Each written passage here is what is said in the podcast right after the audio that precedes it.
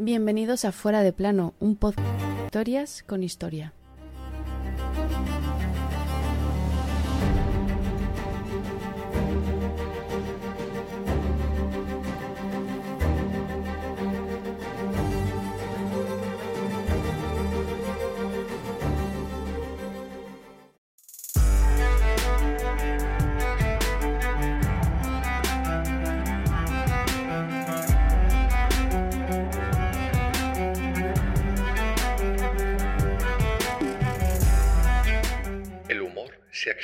Por las venas y poco a poco se va declarando la hidropesia. No le abandona la fiebre, ya de entrada hasta la médula. Día y noche la domina una sed insaciable, mientras que la comida le da náuseas. El mortífero tumor va corriéndose entre la piel y la carne. Y así, de esta manera, se marchó un 26 de noviembre de 1504 la reina que se autocoronó, la que burló a un rey, su hermano, la que conquistó Granada, la que descubrió un nuevo mundo, la que intentó unir todo el territorio de la península. Aquel día moría Isabel de Trastámara, Isabel I de Castilla, Isabel la católica.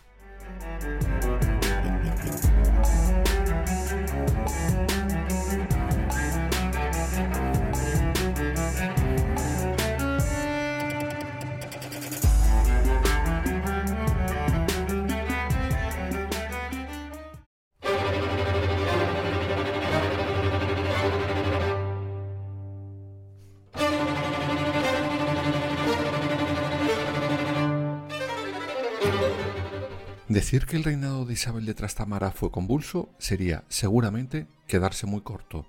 Su inicio, como ya contamos en su momento, no pudo ser más estrambótico. Recordad aquel fallido pacto de los toros de Guisando por el cual su hermanastro, el rey Enrique IV, la nombraba a ella heredera al trono en detrimento de la legítima Juana, la llamada Beltraneja. Pero con unas condiciones muy claras para Isabel, no tocarle las narices al rey y casarse con quien éste le dijera condiciones que no cumplió nunca, ni intención hizo, vaya. Convulsa también fue su boda a escondidas con Fernando de Aragón. Recordad que el novio entra en Castilla escondido y disfrazado, que ambos se casan de tapadillo y con una bula falsificada de un papa muerto, pues al ser primos la iglesia les prohibía casarse. Pero este matrimonio, por supuesto por amor, no solo fue perseguido por la iglesia, sino por el rey, pues había incumplido el acuerdo de Guisando. Una vez más, quiero decir por lo que en este momento dejó de ser la legítima heredera, boda que a Isabel la supuso la excomunión. La más católica ya no era bienvenida a la fiesta católica.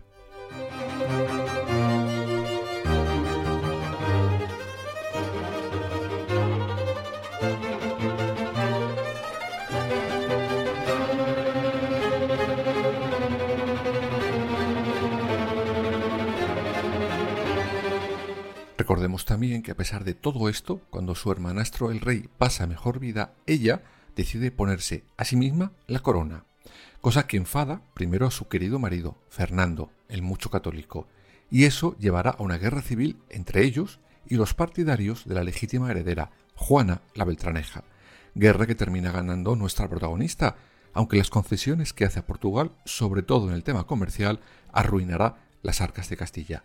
Pero ella ya tenía lo que quería, su corona, y nadie se la iba a quitar.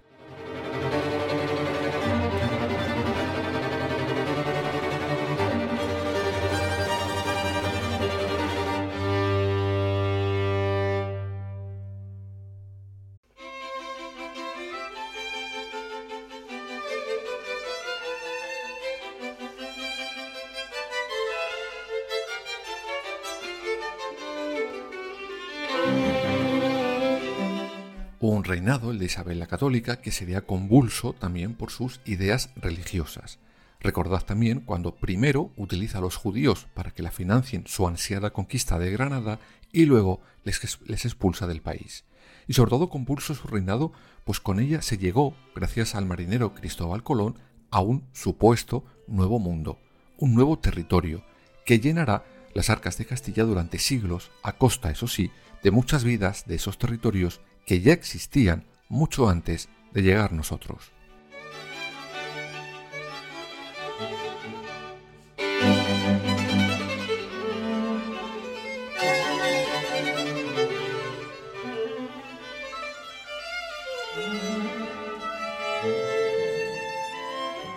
Pero todo esto, más o menos, ya lo hemos contado en varios capítulos de este podcast, aunque os avanzo que hay todavía muchos episodios del reinado convulso de Isabel de Trastamara que merecen la pena ser contados.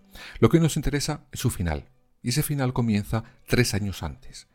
Isabel empieza a sufrir lo que ella cree achaques de la edad. Aún así, ella seguirá en sus trece de moverse por todo su reino a caballo, algo que sin saberlo agravó y aceleró su final.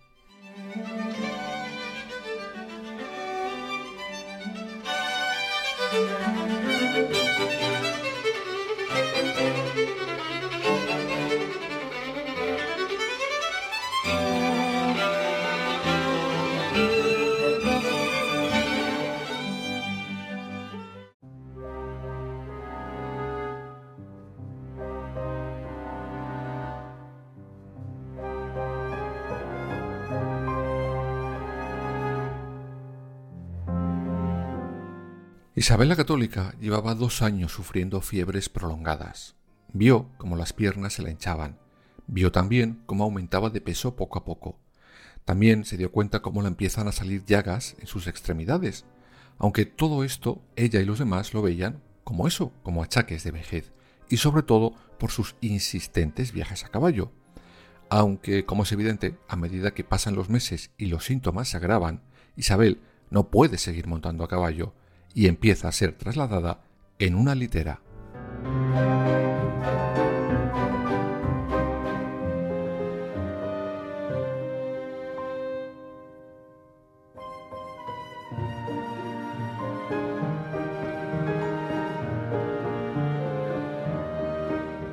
Pero pronto, muy pronto, la reina se vio impedida a subir ni siquiera a esa litera, por lo que no tuvo más remedio que quedarse en cama. Y ahí es cuando aparece esa sed insaciable que decía la frase con la que arrancábamos este capítulo. Un diagnóstico del cronista de la época, Pedro Martín de Anglería.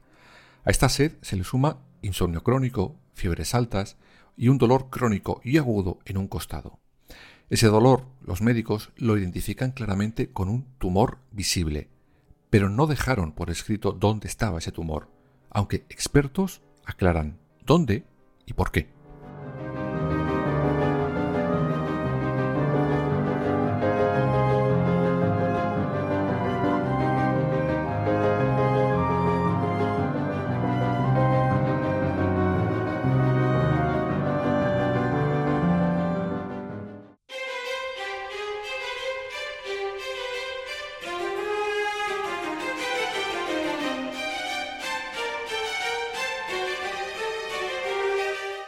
Recordemos que la reina tenía un más que elevado sentido, llamámosle del recato, por sus creencias religiosas, por lo que expertos posteriores identifican ese tumor más que visible o en el recto o sobre todo en el útero.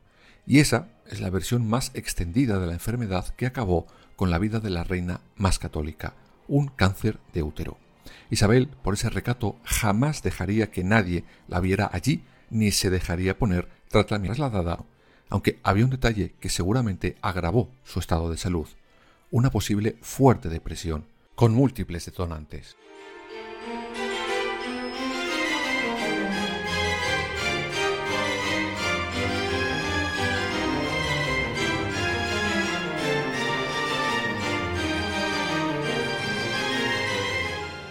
Uno de ellos, sin duda, fue ver cómo el heredero natural, el único hijo varón de la pareja católica, Juan, fallecía mucho antes de lo que le tocaba. A esto se suma la muerte de su hija mayor, Isabel, casada con el rey de Portugal y segunda en la línea de sucesión. Cuando ella muere, queda como heredero el nieto de la católica, Manuel, quien estaría llamado a coronarse como rey de Castilla, Aragón y Portugal. Por primera vez, todos los reinos de la península ibérica juntos en una sola cabeza. Pero nada, no hubo suerte, pues Manuel también fallece. Eso deja a Isabel con una única opción. Juana de Castilla sería la heredera. Pero a Juana ya la estaban haciendo luz de gas y empezaba a dar signos de una supuesta inestabilidad mental, víctima de esos tejemanejes de su propio marido y de su padre. Y en parte, Isabel, a pesar de ver cómo su hija tenía problemas de salud mental, también vio como parte de ellos eran culpa de su marido Felipe el Hermoso, y sabe que se muere, y tiene que dejar todo atado y así lo hizo.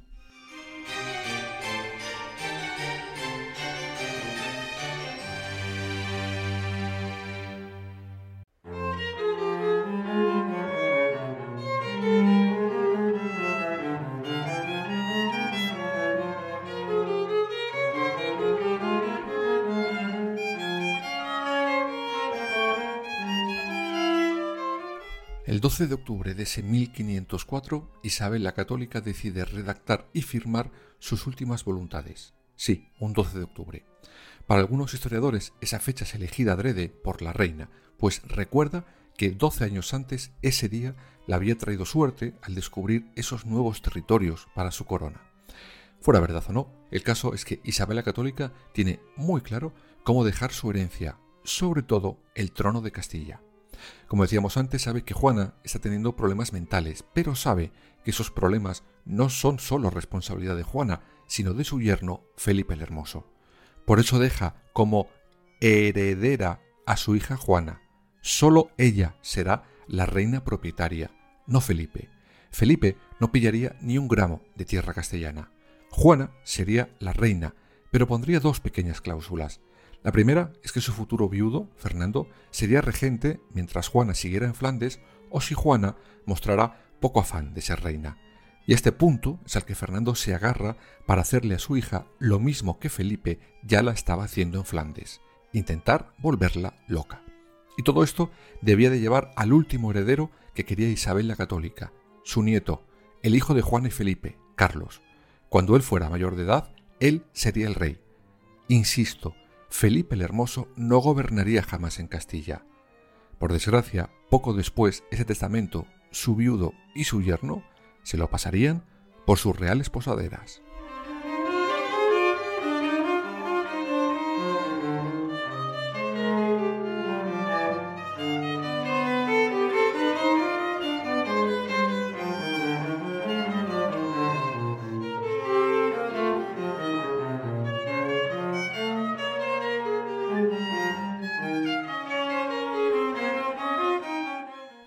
Ese testamento de Isabel la Católica decía y dejaba muchas más cosas, no solo la joya de la corona, Castilla. Isabel deja claro dónde quiere ser enterrada, en la capilla real de Granada. Lo tenía meridianamente claro y quería un sepulcro sencillo. Mientras terminaban las obras, deja claro también que sería enterrada en la iglesia de San Francisco, aunque deja abierta la posibilidad a un cambio si su viudo así lo considera. Curioso es que a pesar de que su triste consorte se casa poco después con la sobrina de su enemigo el rey de Francia, Germana de Foix, en su testamento deja dicho que quiere ser enterrado junto a su primera mujer, Isabel la Católica, también en la Capilla Real de Granada. Aunque si os dais un paseo por allí, veréis que la tumba sencilla que Isabel quería tampoco lo logró después de su muerte, pues el sepulcro es de todo menos sencillo. Ahí está ella, su viudo, su nieto Miguel, su hija, la reina Juana I de Castilla y el famosísimo yerno Felipe el Hermoso. Recordad que ahí es donde Juana quiere llevar el féretro cuando su padre la intercepta y como golpe final contra ella la encierra para siempre en Tordesillas. Por cierto, el cuerpo de Isabel de Trastamara será llevado a su emplazamiento actual por su nieto, Carlos I de aquí y V de allí. Se preocupó más de los deseos de su famosa abuela que por los de su propia madre. Quizás es porque una no amenazaba su poder y la otra sí. Pues recordad también que Juana jamás fue incapacitada como reina, y por tanto fue la primera en tener ambas coronas y mientras vivió, ella y su hijo fueron correyes.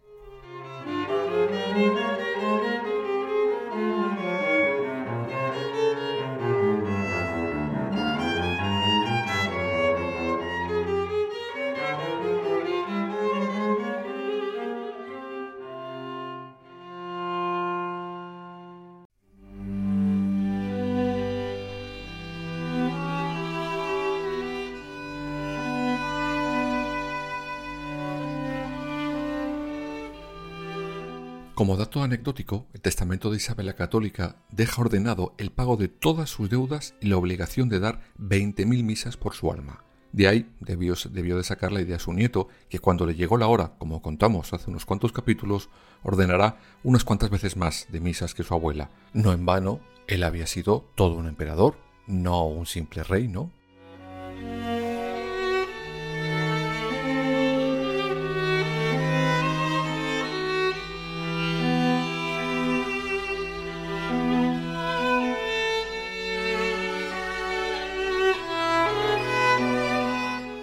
Más de un mes después de firmar ese testamento, Isabel de Trastámara, Isabel I de Castilla, Isabel la Católica, pasaba a mejor vida que el 26 de noviembre de 1504 en el Palacio Real de Medina del Campo.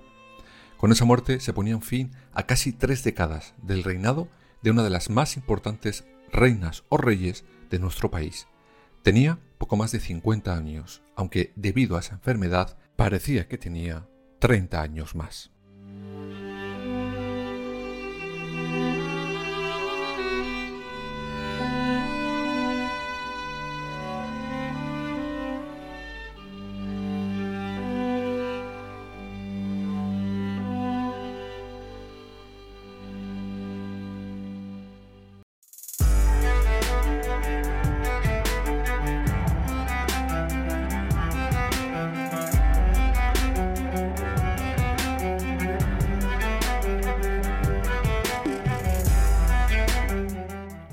Ese mismo día los hechos se van precipitando, y todos fueron en contra de las últimas voluntades de la reina. Recordad, lo ya he contado en este podcast. La Concordia de Salamanca, en la que se nombra Felipe el Hermoso rey propietario de Castilla junto a su mujer Juana. Después, la infamia de la Concordia de Villafáfila, el intento de Felipe de ser rey único de Castilla, la negativa de los nobles a incapacitar a la verdadera reina Juana I de Castilla, la muerte prematura del Hermoso, el agravamiento mental de Juana y el golpe final que le da su padre, Fernando el Católico, encerrándola de por vida en Tordesillas. Todo esto fue en contra del ordenado en ese testamento que hoy hemos conocido.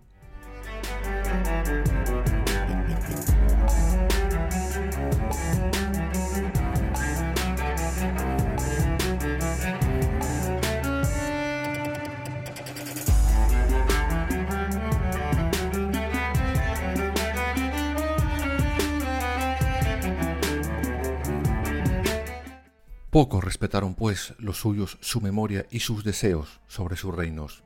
Aquella reina que nunca estuvo destinada a reinar, que decidió con quién casarse por amor o por sus propios intereses, que decidió, decidió reinar ella sola, financió el descubrimiento de un nuevo mundo, pero también traicionó a los que la apoyaron, instauró la abyecta Santa Inquisición y engañó lo que quiso y más. Las luces y las sombras de casi 30 años de reinado de Isabel de Trastamara, de Isabel I de Castilla, de Isabel la Católica.